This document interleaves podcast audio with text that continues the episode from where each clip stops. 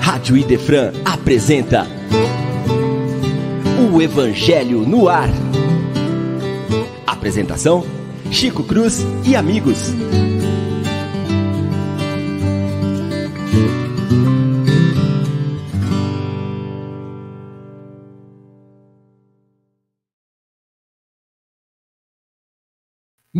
Muito bom dia, prezados e queridos amigos que conosco participam do nosso programa Evangelho no Ar.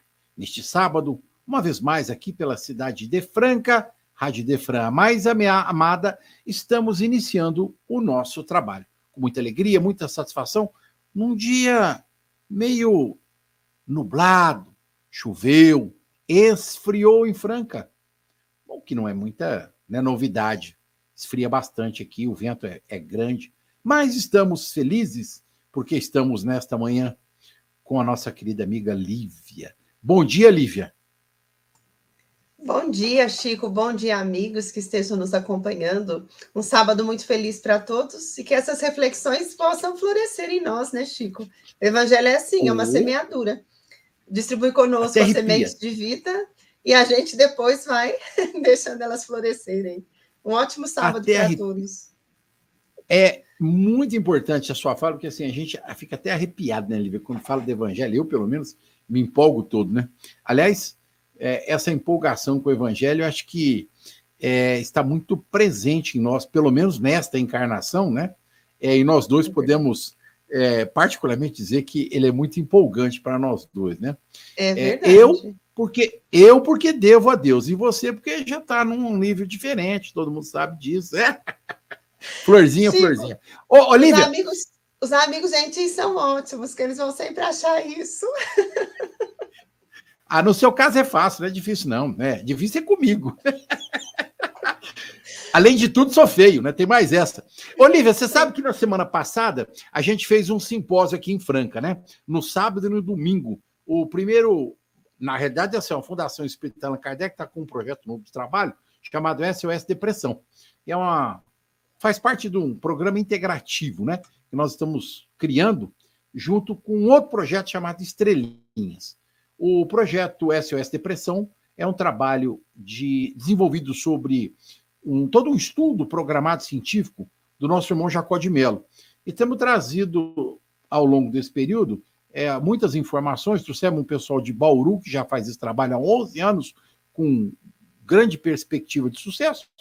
E nós fizemos um simpósio aqui em Franca, reunimos 300 pessoas e foi um sucesso. Sábado e domingo, a gente conseguiu é, mostrar e demonstrar como é que se realiza esse trabalho.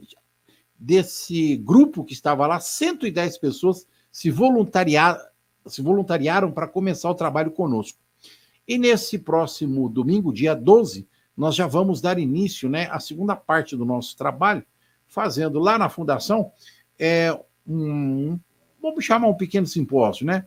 Dois períodos no domingo pela manhã, falando sobre a relação biofisiológica, né, somática corporal e a relação com os chakras, os plexos da região perispiritual, para começar esse trabalho em janeiro, se Deus quiser, duas equipes, é, às segundas e quartas-feiras, das sete às nove da noite.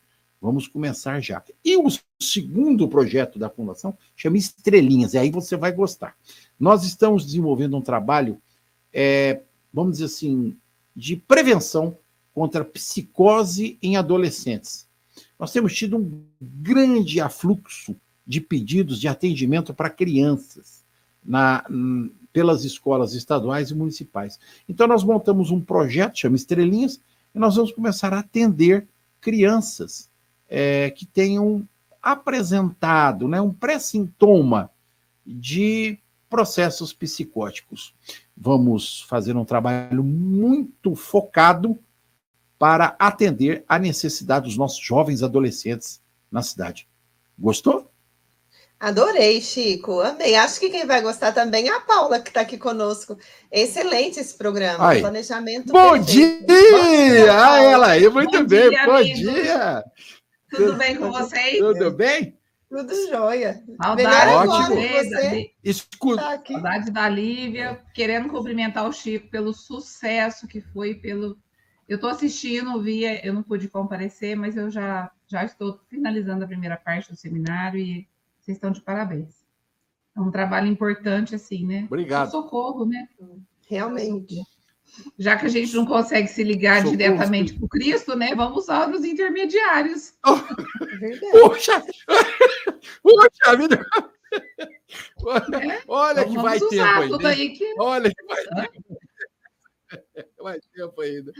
né, É, vai tanto tempo, viu? a- O texto do Evangelho hoje começa falando sobre como fazer para carregar a sua cruz.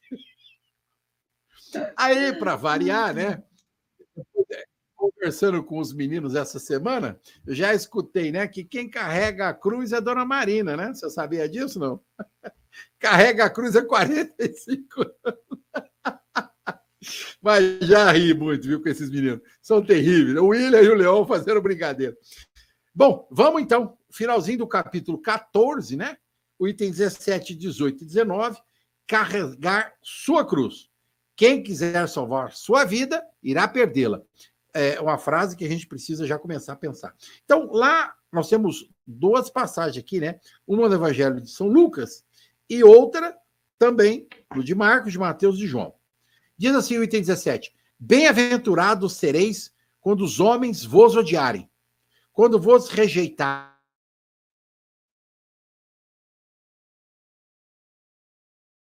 Ficou mudo para mim, tá para você, Lívia, ou não? Tá, acho que a gente podia ler até ele voltar. Vai? É, que ele Manda. tava da sequência, né? Então, nesse item aqui que nós vamos ler agora, a fala de Lucas vai nos dizer assim: Bem-aventurados sereis quando os homens vos aborrecerem, e quando vos separarem, e carregarem de injúrias, e rejeitarem o vosso nome como mal, por causa do Filho do Homem. Folgai naquele dia e exultai, porque olha que grande é o vosso gala- galardão no céu. Desta maneira, tratavam aos profetas os pais dele. Chico, quer dar continuidade que você tinha caído? Não, eu só, eu só perdi. Caiu, caiu. Onde é que é que você parou? Porque eu não entendi. Nós fizemos a leitura do primeiro item, o item de Lucas.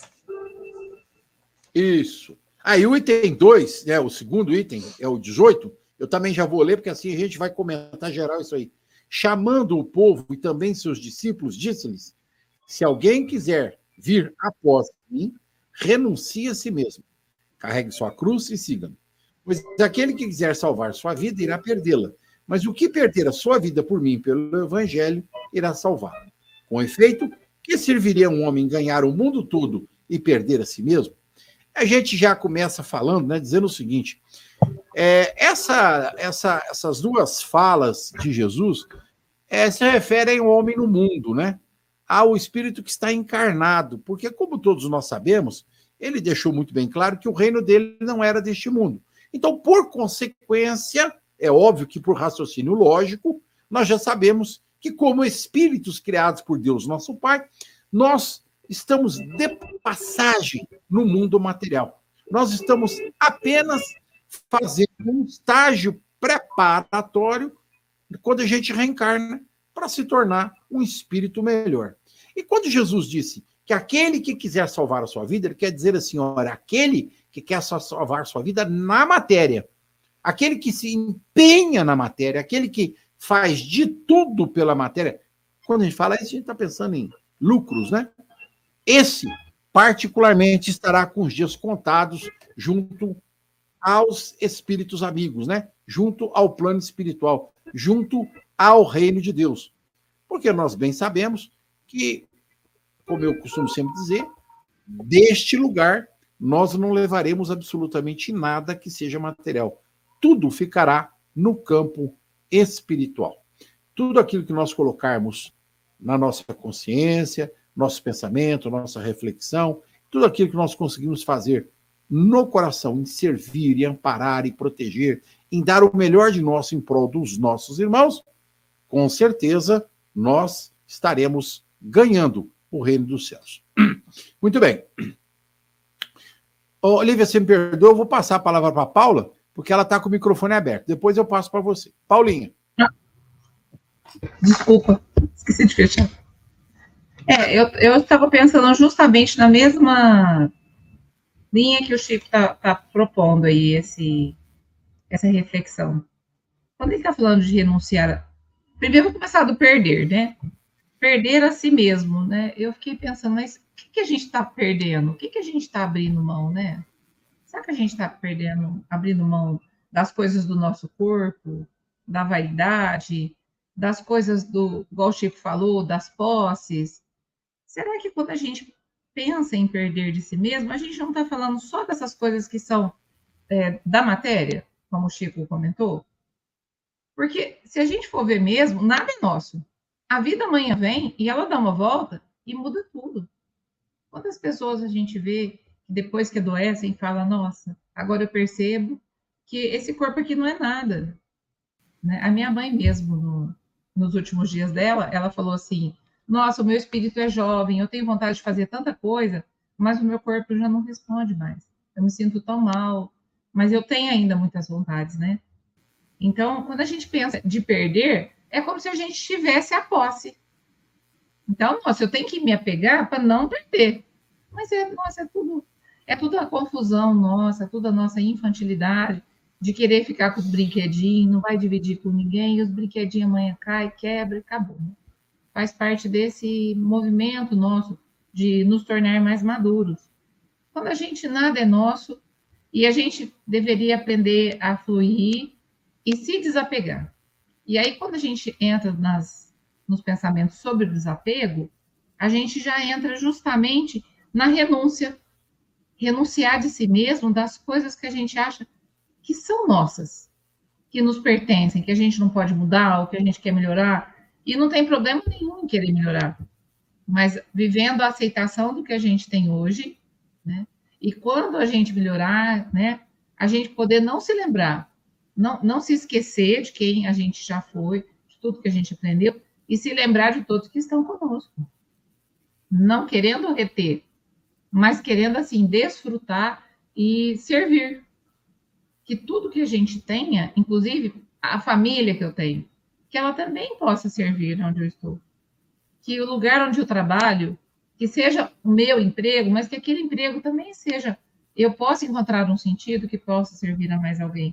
Então, eu acho que o, o perder a si mesmo, ele está justamente no reconhecimento de que não é nosso. E que tá, vai passar, vai transformar, vai mudar. Nós vamos ter que trabalhar com, com a lei da impermanência, que é a lei, né? tudo é impermanente. Nada vai ficar como está. Então, a gente renunciar é se torna mais leve renunciar, sabendo que não nos pertence. Sabendo que estamos aqui, como o Chico falou, só de passagem, né? É, eu me lembro do, daquela história né, no, que o rapaz foi visitar um sábio no deserto. Aí eles chegam a um lugar simples, nada, sem mesa, sem nada, sentaram-se no chão. E aí o rapaz pergunta para ele: Ué, mas é, você não, não tem nada aqui na sua casa? Aí ele fala assim, não, mas eu estou aqui de passagem, eu não estou aqui de maneira permanente, né? E quando a gente reconhece isso, a gente não precisa de se apegar e nem de criar tantas necessidades como nós temos hoje. Né? O sábio pergunta para o rapaz, mas você também não trouxe nada, cadê sua cadeira, suas mesas, suas coisas? Ele fala, não, mas eu estou aqui só de passagem. Ele fala, eu também estou aqui só de passagem.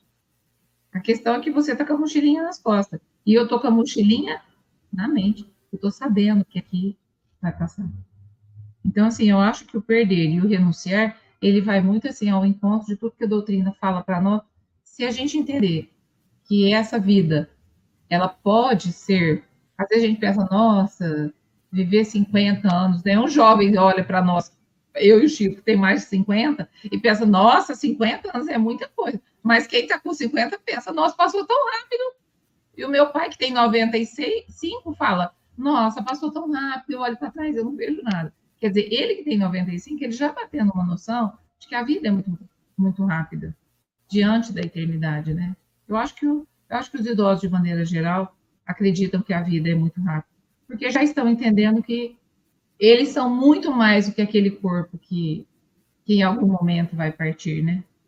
Então, assim, ó, o que, que, seria ganhar? Ganhar o mundo é o quê? Essa é a pergunta. Quando ele pergunta assim, ó, se você ganhar o mundo e perder-se a si mesmo. E o que, que é ganhar o mundo? É ter dinheiro, é ter status, é ter fama, é ter o que que é ganhar o mundo? Aí fica a pergunta para a Lívia. Bola para a Lívia. Então vamos lá, é muito interessante nessa fala do Cristo e o que você e o Chico estavam refletindo. A fala do Cristo é sempre muito profunda. Aqui ele se refere àquele que, que deseja cumprir um grande ideal, ele vai abrir mão de coisas que são miúdas no cotidiano, que são as coisas da vida material. Mas se ele quiser viver o ideal dele, isso vai ser necessário. Então, ele vai depois usufruir a felicidade decorrente disso. Ele renunciou por um lado, mas ele ganhou por outro. Agora, ao inverso, há pessoas que não têm coragem de abrir mão do cotidiano, das miudezas, e acabam não vivendo o ideal, e quando terminam a jornada, não acrescentaram nada a si mesmo, porque as vivências materiais eram apenas para a matéria. Ali, do ponto de vista material, não se leva né, consigo para a vida maior. Então, vamos pensar num exemplo prático aqui: Chico Xavier. Ele foi chamado a realizar uma tarefa, ele foi chamado a cumprir um programa maior perante a vida. Para que ele cumprisse esse programa, ele teve que abrir mão da convivência mais direta com muitas pessoas, dos domingos, dos almoços, dos passeios, das festividades, que se ele não tivesse os compromissos que ele assumiu, talvez ele pudesse, ele tivesse condições de vivenciar tudo isso. Mas para fazer a tarefa dele, foi necessário que ele renunciasse a isso. Mas ao terminar a jornada, ele não tinha na sua bagagem milhares de almoços feitos com tantas pessoas, milhares de passeios e de festas que ele tinha vivenciado, mas ele tinha um programa que tinha deixado para ele a alegria espiritual de ter ajudado muitas vidas. Se nós formos pensar de Valdo Franco, que fez uma tarefa belíssima de divulgação da doutrina espírita, do Evangelho de Jesus, no mundo inteiro. Para ele fazer essa tarefa, foi necessário que ele abrisse mão de certas coisas, do ponto de vista material, para viver este ideal. Mas se ele não tivesse feito isso, ele não chegaria agora, nesse momento da jornada dele, podendo ver quanto foi importante a contribuição que ele doou para quem recebeu essa contribuição. Então, o Evangelho, Jesus falando para o público, ele está se referindo a isso. Aquelas pessoas que o ouviam, ouviam não apenas para que a mensagem ficasse nelas, muitos ali seriam cooperadores de outras vidas, sairiam dali incentivando outros corações. Os discípulos, os primeiros que o ouvem, o escutam, recebem a proposta, mas se tornam impulsionadores do progresso ali. Nós vamos ver Pedro não vivendo a mensagem só para ele. De repente, Pedro vai se tornar aquele que recebe uma comunidade inteira para ser instruída nessas noções de amor. Nós vamos ver João, nós vamos ver tantos que naquele momento deixam de ser particularizados para ter uma ação mais universalista. Então, quando ele diz, mas aquele que quiser salvar a sua vida, ou seja, aquele que quiser salvar as convenções humanas, preservar esses ganhos materiais, é, deixando de lado esses ganhos espirituais, na verdade vai ter perdido muito quando chegar no, no a pesar a, nos pratos da balança os ganhos e perdas. Mas os que de repente perderem do ponto de vista material, por amor a uma causa maior, essas convenções humanas, eles terão ganho muito mais quando analisarem a, a situação no geral, o que, que eles ganharam, né? Se ganha muito quando se vive no ideal de progresso, porque nós estabelecemos novos vínculos de amizade, nós crescemos em conhecimento, nós ampliamos a nossa capacidade de amar, nossa capacidade de servir. Mas se eu deixar, não, eu não vou hoje no trabalho, vou deixar os amigos fazendo sozinho, aí amanhã eu também não vou, e depois eu não vou, ai, porque eu tenho um cinema, porque eu tenho um passeio, porque hoje eu estou cansado. Eu descansei, eu fui ao cinema, eu passei, mas no final, o que, que eu fiz além disso? Nada. Então, nós precisamos entender a profundidade da mensagem do Cristo, né? Quando você diz, Paula, a renúncia, o que é que nós estamos renunciando? As renúncias que Jesus falava eram dessas coisas pequenas que podem virar prisões para nós, porque nos impedem de viver o ideal. Né? Ninguém aqui vai abrir mão da convivência em família, da alegria, não é isso. Mas nós, apesar de tudo isso, vamos precisar abrir caminhos no nosso cotidiano para fazer algo mais. Senão a nossa vida não vai sair do diapasão comum. Ela vai ficar sempre naquela, naquela, naquele grupo de iniciativas básicas que não agregam para nós nem para os outros. Né? Agora, antes, o item anterior, o 17, eu queria chamar a atenção para ele, porque ele é, ele é, um item que faz parte do Sermão da Montanha. E que ali também Jesus está ajudando aqueles amigos entenderem que, ao aderir a essa mensagem, teriam apoio por um lado, mas teriam incompreensão por outro. Mas se os que tivessem coragem de carregar a própria cruz, ou seja, de trilhar o caminho com essa dificuldade, mas fazendo bem, eles conseguiriam viver a alegria decorrente dessa definição. Então, esse item nos leva a pensar no que já foi dito aqui. Às vezes, para viver a nossa mensagem, para viver o nosso projeto, para viver o nosso ideal, a gente precisa ter coragem de permanecer nele, nem sempre podendo contar com a compreensão e o apoio dos outros. Mas a gente sempre vai ganhar muito. Eu me lembro que quando eu era, eu, como eu nasci numa família espírita e vi pessoas trabalhando a vida inteira por causas nobres, então eu era muito menina e eu já estava ali nas campanhas, nas tarefas. E quando era férias, eu aproveitava para ajudar o máximo que eu podia ali no grupo é, espírita que eu frequentava. E eu lembro que familiares meus olhavam e falavam, mas você não está de férias? Você tinha que estar tá viajando, você tinha que estar tá em outro lugar, o que, você está fazendo?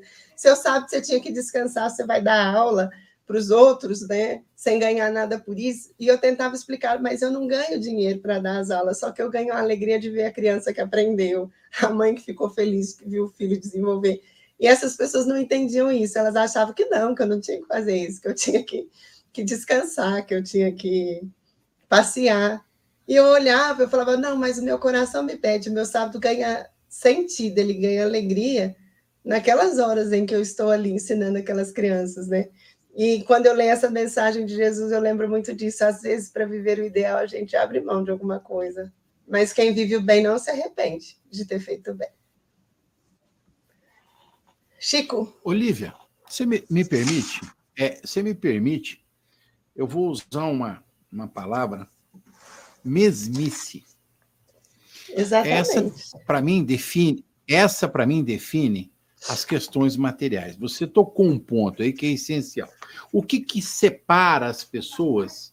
O que, que separa as pessoas de um ponto do outro que você acabou de colocar? Quando Jesus nos convoca a segui-lo, quando ele diz que a importância do evangelho, a importância da vida espiritual deve se sobrepor à vida material, ele não nos diz que nós não devamos vivê-la na integridade da família, do trabalho, dos amigos. Mas Travou para você, Lívia? Travou. Travou. É. É. Enquanto o Chico estava falando, eu me lembrei de uma. Talvez ele fosse falar sobre isso, né? Ele falou: não vamos nos esquecer que nós temos que viver uma integralidade, né? eu, eu fiquei pensando assim, em estar no mundo sem ser do mundo. É verdade. Paulo. A gente tem os nossos desafios ali, e como conciliar tudo, né? Como conciliar é, a nossa devoção, a nossa família, o nosso trabalho, de maneira equilibrada. E esse deve ser o grande desafio, né, Chico? Eu estava falando sobre estar no mundo sem ser do mundo. Eu achei que era nesse sentido que você estava indo não perder a é, integralidade. Então, o meu raciocínio é assim, olha, é, hum. você estando aqui tem que entender, se, a gente parar para pensar, que nós não somos é, efetivos no mundo material, que a nossa efetividade de vida é no mundo espiritual. Esses pequenos detalhes que a Lívia colocou, uma festinha aqui, um passeio ali, isso vai nos somar o quê no projeto de vida espiritual? Literalmente, quase ou nada. Então, quando a gente abre mão, como ela deu o exemplo que abria, né? Ah, final do ano, estou de férias. Estou de férias, mas a minha opção de vida, a minha alegria, a minha satisfação, o meu prazer é estar focado naquele trabalho voltado para atender a necessidade do próximo. A maioria das pessoas à nossa volta não consegue entender, compreender. Às vezes tem até ciência, mas não tem consciência do processo.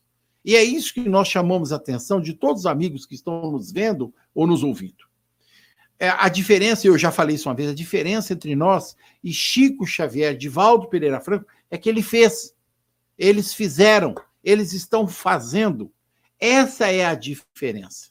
Há aquelas pessoas que abrem mão das benécias, das pequenas coisas da vida material que não, não nos trazem mais. E eu, particularmente, você vai me perdoar, Lívia, eu vou falar da Paula. Eu e a Paula temos visto ao longo da nossa vida profissional de psicólogo, de, de clínico terapêutico, que muitas pessoas vêm bater as nossas portas na faixa da nossa idade. E, aliás, Paula, quando você diz eu e o Chico 50, que eu e o Chico 50, o Chico já tem 65, bem. É, 50 já foi, ó, há muito tempo atrás.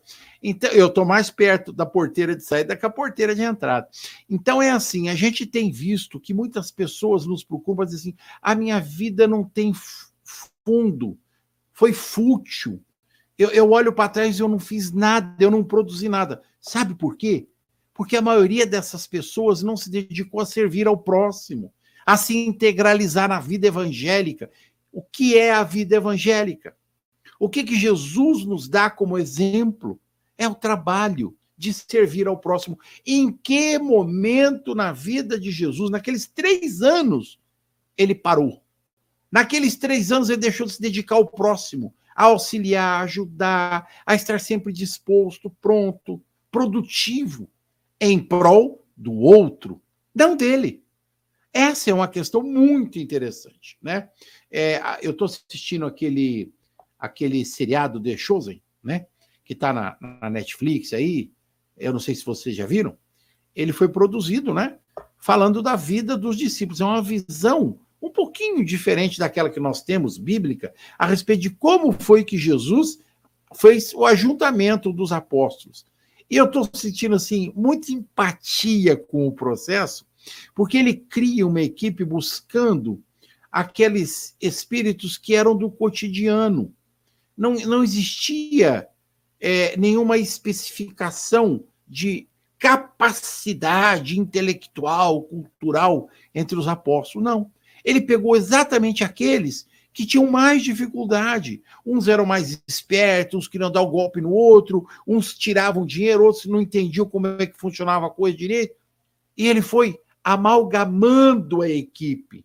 Ele foi mostrando, ele foi trazendo para dentro do contexto evangélico aquelas almas que estavam no mundo, seus discípulos.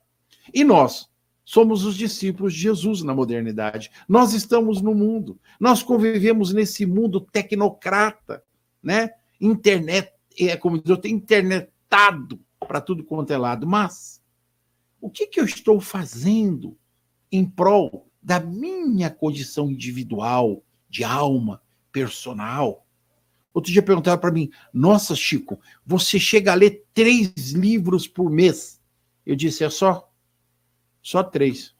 Atualmente eu não estou dando porque a cabeça não está ajudando mais.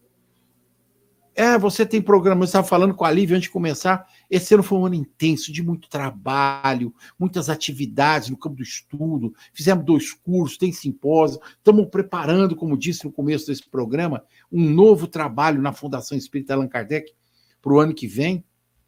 Quer dizer, o trabalho continua. A gente dá mais hora de trabalho do que a maioria das pessoas. É sério isso. Vocês já pararam para fazer a continha? Eu já parei. Se você trabalhar, se você for na casa espírita, na igreja, uma hora, uma hora e meia por semana, você vai precisar de seis dias úteis para formar um dia de trabalho para o Senhor. Se você pegar 365 dias do ano e dividir por seis, você vai verificar que você não consegue trabalhar 24 dias num ano em prol de Jesus, em prol do Evangelho. Não dá. Uma hora e meia, uma hora. Tem gente que vai no centro só para benzer, como a gente costuma dizer. Só. Isso é trabalhar para o seu bem-estar espiritual? Isso é trabalhar a favor? Isso é trabalhar para o Evangelho? Isso é trabalhar a favor do próximo? Jesus dedicava 24 horas ao seu dia ao próximo. Os nossos grandes, né, Madre Teresa de Calcutá, todos esses espíritos que eu costumo são avatares, são espíritos num grau elevado, eles estavam dispostos a fazer isso que a Lívia falou. Ah, tô de férias. O que, que eu estou fazendo? Estou no centro ajudando, estou na igreja, estou fazendo um trabalho em prol do próximo, estou lavando, limpando, arrumando, estou fazendo alguma coisa. Isso é carregar a cruz, entendo eu. Isso é não querer salvar a vida material. Isso é partilhar a sua com intensidade a sua vontade de servir ao evangelho de Jesus para o próximo. Essa ou essas coisas a gente precisa passar, pensar. É, eu vou abrir mão de um passeio, eu vou abrir mão, eu estou abrindo mão do domingo. Domingo que vem, dia 12, tem um curso para dar. Período da manhã, período da tarde. Eu vou estar lá fazendo isso, faço com mau gosto. Gosto mais, vou fazer. Você fala assim, mas isso é servir, é. Mas tem gente que vai fazer sopa, tem gente que vai cuidar de velhinho, tem gente que vai para lá ou para cá ajudando a esse ou aquele. E como eu já percebi que a Lívia começou a ficar inquieta, já perceberam como que a Lívia fica inquieta? Ela dá um sorrisinho, ela passa a mão no queixo, ela já está doida para entrar na conversa também. Vai, Lívia, fala o que essa cabecinha linda e maravilhosa está pensando. Chico, eu pensei que a vida é tão generosa que ela nos permite fazer da nossa maneira. O ser útil, você deu tantos exemplos, eu fiquei pensando, olha que coisa boa, não é fazer o que o outro faz, é fazer como a gente consegue. Porque tem gente que vai doar o tempo em alguma causa boa, vai lá, ajuda, ajuda a fazer uma cesta, ajuda a fazer alguma coisa. Tem gente que não pode estar lá presencialmente falando, mas prepara alguma coisa. Tem pessoas que são tão hábeis na arte de fazer um artesanato, alguma coisa, que elas passam, às vezes, um tempo fazendo e depois doam para uma causa. Outros vão fazer uma leitura, adquirir um conhecimento bom que é compartilhado de alguma maneira. Isso é o bem. Isso a gente faz com sacrifício. Então, quem quiser carregar a cruz, a cruz simboliza aquilo que a gente carrega com peso e sofrimento, não é? Às vezes, para fazer o nosso ideal, tem os dias de sofrimento, tem os dias de muita alegria mas tem os dias menos bons e que a gente continua fazendo mesmo assim. Então, quando você falava, eu fiquei pensando nisso, como a vida é extraordinária. Ela nos convida a fazer, mas não como o outro faz, mas dentro do que a gente pode fazer. Por isso que é bom, é mais fácil. É verdade. E você, Paulo, o que, que acha disso? É, eu estava pensando aqui como é que a vida, aproveitando a sua falidade como é que a vida nos convida a, a, a agir de maneiras diferentes, né? É, numa brincadeira que as pessoas fazem sobre o casamento, fala assim, ó, Jesus, ele passou por todas as tribulações, mas ele não quis casar. Isso é os gozadores sobre o casamento. Mas eu estou pensando assim, ó, vê, Chico, Madre Teresa, Divaldo, eles não constituíram essa família que nós temos, que é uma família é, que é mais, é, é uma família nuclear eles entenderam a grande família universal, né? E aí o Chico falando dos exemplos de cada um e a Lívia falando que a vida nos convida a contribuir do nosso jeito, eu, eu estava aqui pensando, ó, como a gente ainda não, não consegue expandir para essa grande família humana, e nós temos os nossos compromissos com a nossa família, como o Chico falou, a gente já está inserido no contexto, já existe já alguns compromissos que nós temos é para nós darmos o nosso testemunho da nossa fé. Se nós trilhamos caminhos diferentes desses avatares que a gente ainda não teria condição de abrir mão da nossa vida para viver uma vida do Chico ou para viver a vida do Givaldo, talvez esse testemunho de fé nós deveremos buscar dar mesmo nos momentos em que a gente não está a serviço de uma casa, a serviço de um centro, mas fazer isso na nossa própria família. Talvez esse seja um degrau importante para que a gente possa, um dia, não precisar de ter essa família que ali apara as nossas arestas, que a gente fica na dificuldade no cotidiano. Então, fazer este bem, dar esse testemunho de amor, de, de acreditar no, no Cristo, dentro das nossas casas, que às vezes nos parece tão difícil. Eu me lembro de uma história que eu li faz muitos anos, e essa história me marcou tanto, que o, o rapaz, ele procura um, um orientador espiritual, e ele fala assim, nossa, mas a minha vida está um inferno, minha filha, minha, esposa, minha, minha sogra mora em casa, e o, a, o orientador fica pensando, ele fala, nossa, mas a situação do cara estava muito ruim, ele estava pensando em acabar com tudo, estava bem ruim mesmo a situação. Aí o orientador ele pensa em fazer uma jogada com o cara. E ele fala assim: engraçado, eu estou aqui recebendo as minhas intuições, e eu tive uma intuição de que o emissário do Cristo nasceu na sua casa.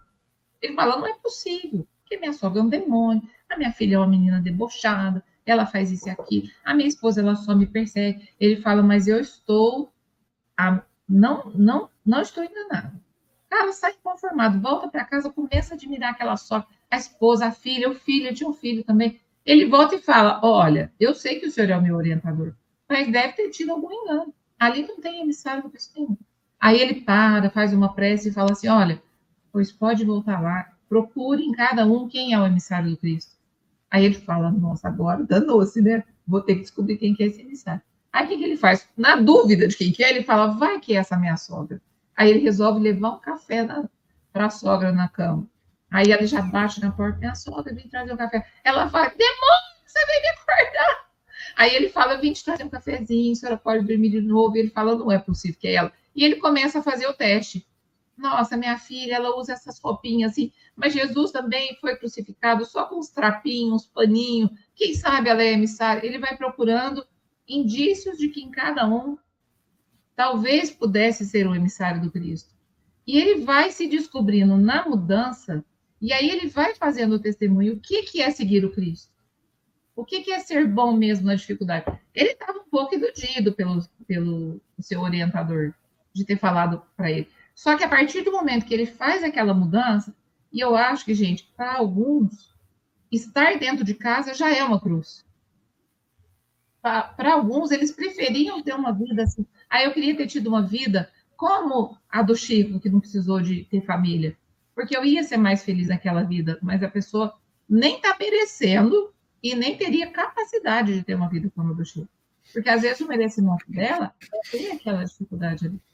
E aí, na transformação, ele encontra partes do Cristo em cada um. E aí ele se torna, ele, o emissário da paz, o emissário do amor, o emissário da paciência. Então, eu, eu penso que sim, no nosso testemunho da fé, né, nesse sentido que a gente está falando, da gente olhar para as pessoas, mas para a gente olhar para as pessoas, como a gente vai fazer tanta caridade no centro, na sopa, se a gente não está suportando aqueles que estão ao nosso lado? Então, o testemunho da fé, ele pode ser dado fora, mas para muitos de nós, talvez o testemunho, essa cruz que você vai carregar, que você vai carregar com amor, que você vai carregar com propósito, igual o Chico falou, pessoas que nos procuram sem sentido nenhum. Quando tem tantas pessoas ali esperando o nosso exemplo, esperando a nossa palavra, esperando que a gente acredite nela e fala, eu confio em você, eu, apesar de tudo que você já fez aqui da, de hoje para trás, você ainda é capaz de se recuperar. Talvez dentro da nossa casa caiba o nosso testemunho, né? É o que a Lívia falou. A vida está nos fazendo convite o tempo todo e cada um vai fazer aonde estiver como puder, mas é preciso começar, né, Chico? Então, eu vou aprofundar o seu pensamento, né? Vamos começar assim. Todos nós temos andares no crescimento espiritual. E quando a humanidade se formou, nós éramos extremamente individualistas. O social foi crescendo, o ser humano foi evoluindo, vieram as famílias, pequenos grupos familiares mais evolução vieram os clãs, mais evolução a família, que hoje tem um aspecto muito maior. Mais evolução os grupos sociais religiosos, políticos, profissionais. Mais evoluído a sociedade caminha para o todo. Percebam o crescimento do amor percebam o crescimento do abandono do ego individual, familiar, social, para o grande todo. Porque, como você disse, essas pessoas citadas por todos nós como verdadeiros avatares já não enxergam mais o eu, já não enxergam mais a família, já não enxergam o grupo social, ele enxerga todo. Ele saiu da pequenez da individualidade dele e está mostrando, está focado no bem geral, no bem do todo, como Jesus nos ensinou. Eles estão mais perto do Cristo do que nós. Cada um de nós, como você diz, Paulo, pode contribuir sim com a sua parcela de entendimento, modificação dentro do local onde está. E cada um, como disse o nobre Kardec, nosso mestre, também a fruta não cai antes do tempo. E a cada jornada você vai delineando um novo movimento interno em relação ao próximo. É assim que funciona. Ponto e vírgula. Os bens. Temos dois tipos de bens: os materiais e os espirituais. Os bens materiais são as coisas da matéria que nós temos. Eu vou abrir mão disso, vou abrir mão daquilo. Vou lembrado da parábola do filho rico lá, né, da historinha do filho, do filho rico que queria enterrar o pai.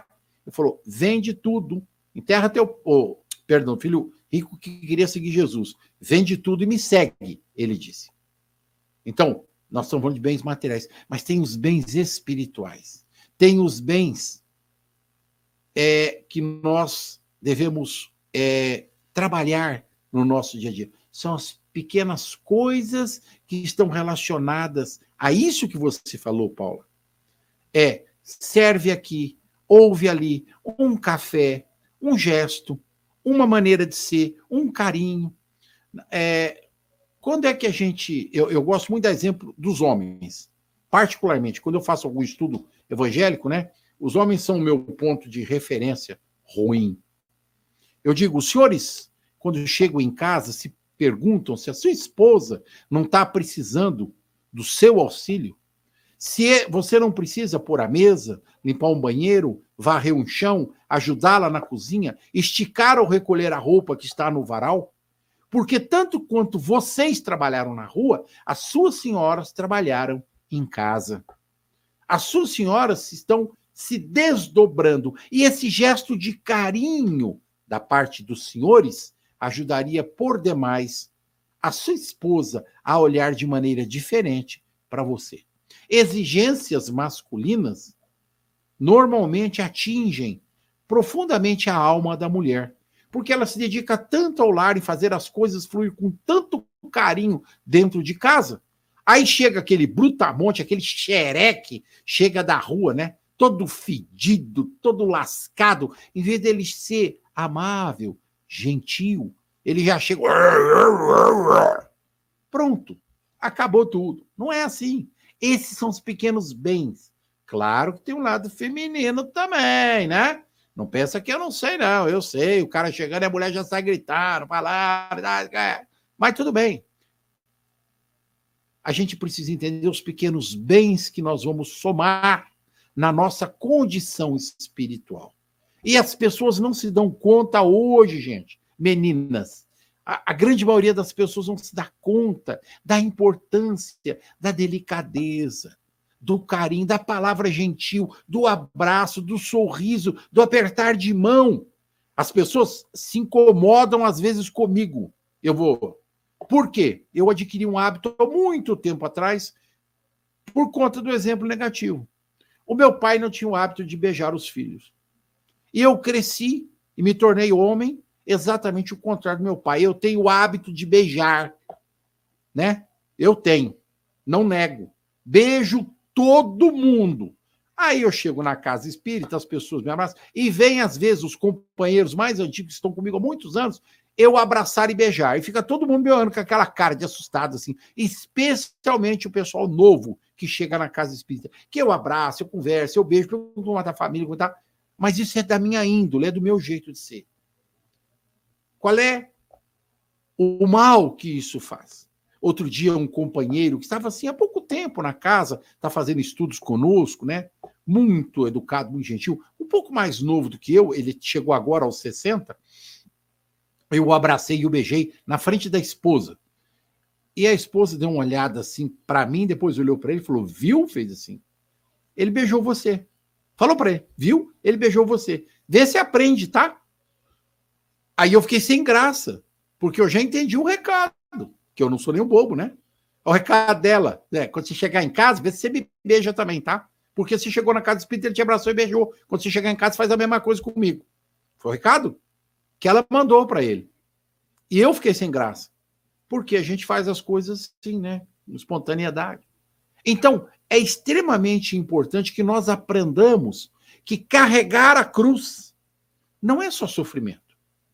Carregar a cruz significa que nós devemos distribuir as benécias que Jesus nos deixou através dos seus exemplos. E esse é o exemplo mais salutar, mais bendito que entendo eu, nós podemos passar para frente. Os meus filhos me beijam, os meus netos me beijam. Aliás, meus filhos me beijam em qualquer lugar. Outro dia, lá na porta do Senac, fui deixar meu filho, né? Descei do carro. Meu filho tem 38 anos, baita do mamão me beijou, né? Quando ele entrou na sala de aula, os alunos. Ué, professor, estava beijando um, um, homem na porta. Falou: não, estava beijando meu pai na porta. Meu pai. Se vocês não beijam o pai de vocês, sinto muito. Eu gosto do meu. Eu beijei meu pai. E beijo, meu filho disse. Então, veja, por que, que ele disse? Porque ele aprendeu.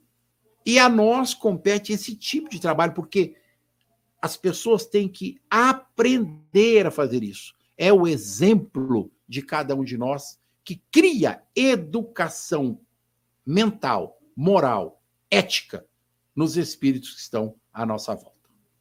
Abriu o microfone e falou.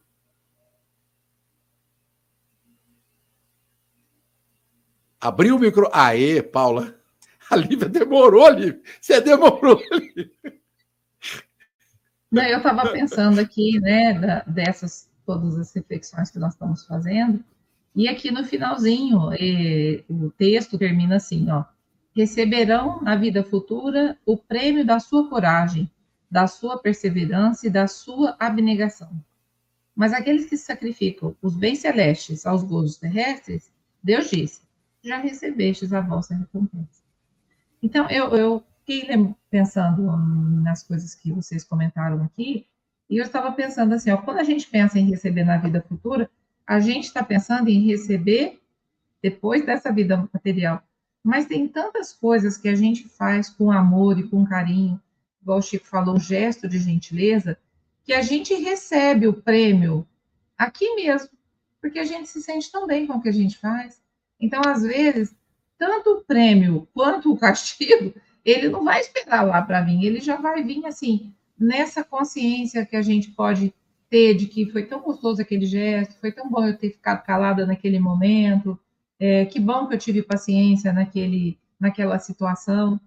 Então, às vezes, esse prêmio da coragem é por, por dar esse testemunho que a gente está falando, de fazer o que o Cristo nos ensinou, de ser gentil, de ser amoroso, de respeitar as outras formas de pensar, né? E a, nesse momento que nós estamos agora, manter a paz nesse momento de guerra, de revolta, que as pessoas estão reclamando tanto, estão sentindo tanto medo, quem conseguir dar o seu testemunho não vai receber lá na frente. Ela já vai receber a paz que o Cristo nos deu, nos deixou, né? Não como ele falou, eu deixo a minha paz, não como deixo, como vou dar ao mundo, Quer dizer, é uma paz que é, é, é também uma conquista pelo caminho que a gente escolheu de seguir, de seguir ao nosso mestre, de viver uma vida com sentido. Então, o prêmio da coragem que ele está falando, que a gente vai receber na vida futura, muitas vezes lá na vida espiritual nós vamos conseguir fazer um apanhado total do que a gente viveu, o que que a gente aprendeu, o que que a gente precisa de aperfeiçoar. Mas muitas vezes essa coragem, essa perseverança e essa todas essas escolhas que a gente faz, o mundo pode achar que é uma escolha boba, que a gente acreditar em Deus é uma bobagem, mas a gente recebe aqui mesmo por se sentir esperançoso, por se sentir confiante no futuro, né? Eu estava na fluidoterapia na quinta-feira e a pessoa que fez a oração falou: embora a gente esteja vivendo esse momento de tanta guerra, de tanto sofrimento, não vamos nos desesperar, porque tudo acontece sob a permissão de, de Deus, de Jesus, que é o nosso governador. Então, ela estava falando para a gente ter coragem de enfrentar esse momento e para a gente ser capaz de cultivar a nossa fé e de, de manter a nossa cruz do jeito que for possível da melhor forma possível. Eu estava me lembrando desde a semana passada, e eu até no começo da, da nossa do nosso programa aqui, eu entrei para me lembrar da história do Raul Teixeira, que a gente falou de tantas pessoas que já são mais velhas, e o Raul Teixeira é assim, ele é um testemunho aqui dentro da doutrina espírita. E ele sofreu um AVC dentro do avião, indo fazer uma turnê para divulgar o espiritismo, ele teve um AVC. E ali mesmo ele já foi para o hospital, e ele já ficou com a fala comprometida, com, a, com o andar comprometido, ele teve uma, um comprometimento motor total. E todo mundo perguntando: cadê o Raul Teixeira? Cadê o Raul Teixeira? Passou muito tempo, ele veio fazer um testemunho. Quem quiser assistir, falando com muita dificuldade, ele falou: eu tive que aprender a andar, eu tive que aprender a falar. E falando assim, bem devagar: eu tive que aprender. Então você vê a luta, né? E o testemunho dele que eu queria achar aqui para deixar é que a espiritualidade fala para ele assim: é, é, diante de tudo aquilo que ele está passando, e olha que tantas obras que ele já fez no mundo, tantas coisas que ele já deixou, e agora está passando todas as dificuldades pessoais que ele está tendo, de reaprender até a lidar com o próprio corpo, aprender os movimentos, ainda lidar com a cobrança das pessoas. Cadê o Raul que não fala, que não, não vem mostrar cadê o que, que ele está fazendo? Aí espírito, o espírito estava com ele, eu não me lembro quem que é, porque não, não deu para ver tudo, né? Ele fala assim: meu filho, agora você está matriculado na faculdade da paciência. E ele responde: sim, eu estou nessa faculdade da paciência, graças a Deus. Então ele conseguiu dar graças a Deus e entender que agora ele estava vivendo um outro momento, mas que naquele momento de dificuldade, ele ainda assim, mesmo sendo um divulgador que não podia mais divulgar, mesmo sendo um orador que não podia mais exercitar sua oratória, ainda assim ele, precisa, ele poderia carregar a sua cruz, né, sem perder o momento que ele tinha de quê? De estar na faculdade da paciência, que todos nós estamos inscritos, embora a gente não quisesse. Nós estamos inscritos na faculdade, a gente demora, toma bomba, pega DP, mas continuamos aí na faculdade. Então, eu acho que essa mensagem foi muito assim, do nosso testemunho, da nossa vivência, de tudo aquilo que a gente acredita. Porque a fala é fácil, é fácil vir aqui no programa falar.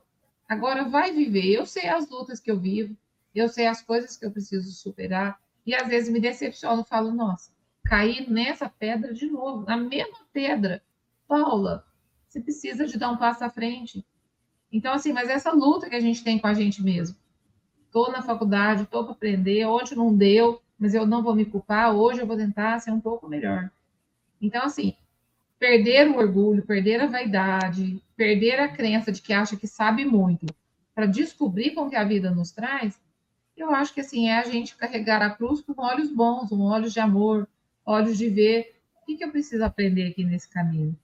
E sempre, sempre no nosso caminho, falar do Cristo, falar da fé, falar da esperança, dar o nosso testemunho da vida futura, de que a gente acredita, de que aquilo faz sentido, sabe? Porque isso sim, às vezes não precisa a gente fazer uma palestra, às vezes está do lado da pessoa, mas poder ter uma palavra para ela. Todos nós temos essa possibilidade. Todos Bem nós que estamos lidando com o espiritismo, a gente pode, a gente precisa estar no centro, na sopa, em nenhum lugar, para estar tá carregando a nossa cruz e dando o nosso testemunho. E assim, deixando alguns, alguns momentos de pensar na gente, para pensar em dar uma palavra, já é abrir mão, já é renunciar um pouquinho de si, para se lembrar né, do nosso propósito aqui. Né? Foi isso que eu estava. Livinha. Aqui. Lívia. Paula, eu fiquei ouvindo o que você e o Chico falavam, e eu pensei num momento da sua fala que você lembrou que há pessoas que vivem, é, que carregam a cruz na vivência de um ideal perante o público, né, junto à comunidade, no caso Mário Tereza, Chico, Divaldo, outros tantos. Mas a maioria de nós carregamos as nossas cruzes vivendo o ideal na comunidade familiar, na comunidade de amigos, e isso é uma realidade. E pensar nisso é de extrema importância porque nós conseguimos perceber que essa é a escola onde Deus nos pede aprender e ensinar. Exatamente isso, não é? A escola da paciência, é, nós não vamos trilhar lá fora de casa, às vezes, ou longe, no outro país, no outro cenário, é nesse cotidiano mesmo, que a gente se levanta para doar alguma coisa, para receber alguma coisa, e não estando prontos, a gente tem que acolher o que o outro traz para nós, mas também dividir aquilo que nós já adquirimos. Pensar nisso é tão importante, porque muitos às vezes perdem momentos da sua caminhada porque querem fazer grandes feitos lá fora, e não tendo ainda o robustecimento moral, a energia necessária ou o conhecimento necessário para fazer lá fora, não consegue fazer nem lá fora nem dentro. É melhor a gente começar do pouco que a gente consegue, porque à medida que a gente faz com qualidade, se habilita a fazer mais. E um dia, espontaneamente, a gente aprende a fazer para um grupo maior, para outras pessoas. Eu sempre costumo pensar assim: ninguém seria capaz de um grande gesto de perdão se não exercitar os pequenos gestos de tolerância do dia a dia, de entendimento, em que a gente tem que relevar uma coisa, desculpar a outra.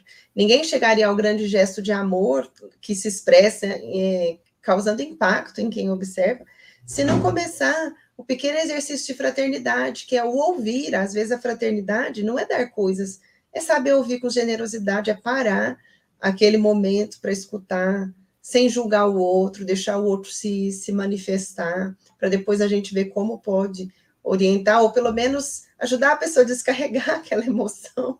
Às vezes a gente não tem a palavra que gostaria de dar para a pessoa, mas o simples fato da pessoa encontrar em nós alguém que possa ouvi-la com respeito já faz um grande bem. Então, me parece que nesse momento, pensar essa mensagem do Evangelho dessa maneira é fundamental para nós sairmos daqui conseguindo trazer o conhecimento para próximo de nós. A gente tanto pensa carregar a cruz perante as grandes tarefas de humanidade, mas carregar a cruz nessas tarefas que se tornam grandiosas, mas são vividas em núcleos menores, longe do olhar dos outros, naquele esforço nosso, no cenário onde a gente caminha. É, eu queria enfatizar isso, foi muito importante essa reflexão a gente sai sentindo que pode fazer alguma coisa, né? É isso que a vida espera de nós. Quando o Evangelho reflete isso, não está falando só dos grandes líderes, ele está falando das pessoas de coragem, coragem de fé no seu dia a dia, no seu universo pessoal, no seu cenário de trabalho, na sua família. Isso é fundamental para nós. E é por isso que essas pessoas que têm coragem de fazer o seu bem, a sua boa parte aí, elas usufruem em vida mesmo. Porque quando você falou, eu achei bonito, que quando a gente começa a fazer uma boa ação, a gente nunca sabe quem vai receber, como vai ser, a gente faz. Mas de repente é alguém que nos olha com mais simpatia, na hora que a gente precisa, o coração chega. Pessoas passam a nos ver como amigos e a gente nem imaginava que elas nos queriam tão bem. E o nosso ciclo de amizade se consolida com coisas boas também, a partir de um gesto, de uma iniciativa. Então a gente colhe em vida também esses essas sementes que a gente consegue distribuir, a gente vai colhendo fruto em vida, vida material, né? Em vida aqui na matéria. Chico. Não, Chico não, suas despedidas, Lívia. Ah, Chico, eu vou falar assim, o evangelho, ele tem essa mágica de trazer sempre algo novo para nós e a gente sempre sai sentindo que está mais rico, com mais inspiração e mais bagagem para levar o nosso dia a dia. Então, o que eu podia dizer para os amigos é o que eu diria para mim mesmo: live em frente à vida com sabedoria. Eu diria, amigos, enfrentemos a vida com a sabedoria possível, com a coragem possível e com o bom ânimo possível, carregando a nossa cruz e dividindo aquilo que a gente já tem de bom, que os resultados virão para nós a seu tempo. Muito obrigada, um excelente sábado para todos e uma semana muito feliz para todo mundo. Obrigado, Lívia, para você também. Paula eu deixo aqui no final desse, dessa mensagem, né, que é, às vezes a gente pensa que a nossa cruz está tão pesada, né, mas eu me lembro de uma poesia, não lembro como, qual, não tenho ela aqui agora, mas quero deixar a reflexão para todo mundo, né, que ninguém é tão pobre que não possa dar um sorriso e ninguém é tão rico que não, não precise de receber um sorriso, né? que ninguém é tão forte que não precise de ajuda e ninguém é tão fraco que não possa pedir ajuda, né? que ninguém é tão sofredor que não possa fazer uma oração. E ninguém está tão calmo que não precise de receber uma oração. Então, que a gente possa reconhecer aquilo que a gente precisa dentro da nossa cruz, mas que a gente saiba que, mesmo em qualquer situação, a gente sempre tem alguma coisa para ofertar e que nós possamos ofertar o nosso melhor essa semana. Uma boa semana a todos e obrigada a todos que estiveram conosco. Até a semana que vem. Se Deus quiser, Paulinha, muito obrigado, viu? Eu vou pedir para Marcela pôr no ar aí para vocês verem essa frase aí. Ó. É minha, tá? Aqueles que nada fazem para os outros, nada planta em seu próprio favor. Por isso a sementeira é tão fraca junto ao movimento evolutivo do espírito. Lembremos-nos, todos nós, que o maior exercício pedido por Jesus e através do seu exemplo é o nosso trabalho em favor da causa. É o nosso trabalho. Quando nós fazemos em prol do outro, estamos fazendo em prol de nós mesmos. É por isso que muitas pessoas, muitas pessoas sofrem. Sofrem porque nada fazem pelo próximo. Sofrem porque não conseguem estender os bens da sua alma em direção aos bens dos outros. Então a lição do carregar a cruz para mim é: sorria, abrace, estenda a sua mão, olhe para o outro como se fosse para você mesmo. E com toda certeza, os bens espirituais estarão sendo somados no alforge da sua existência. Que Jesus nos abençoe. Uma excelente semana a todos. Muito obrigado aos nossos amigos. Em particular, um abraço para Marcelinha, que está aí no fundinho, ninguém vê ela, a Lindinha, ao William e ao Leon, que infelizmente não puderam estar conosco. Um beijo no coração. Muito obrigado a todos. Boa semana.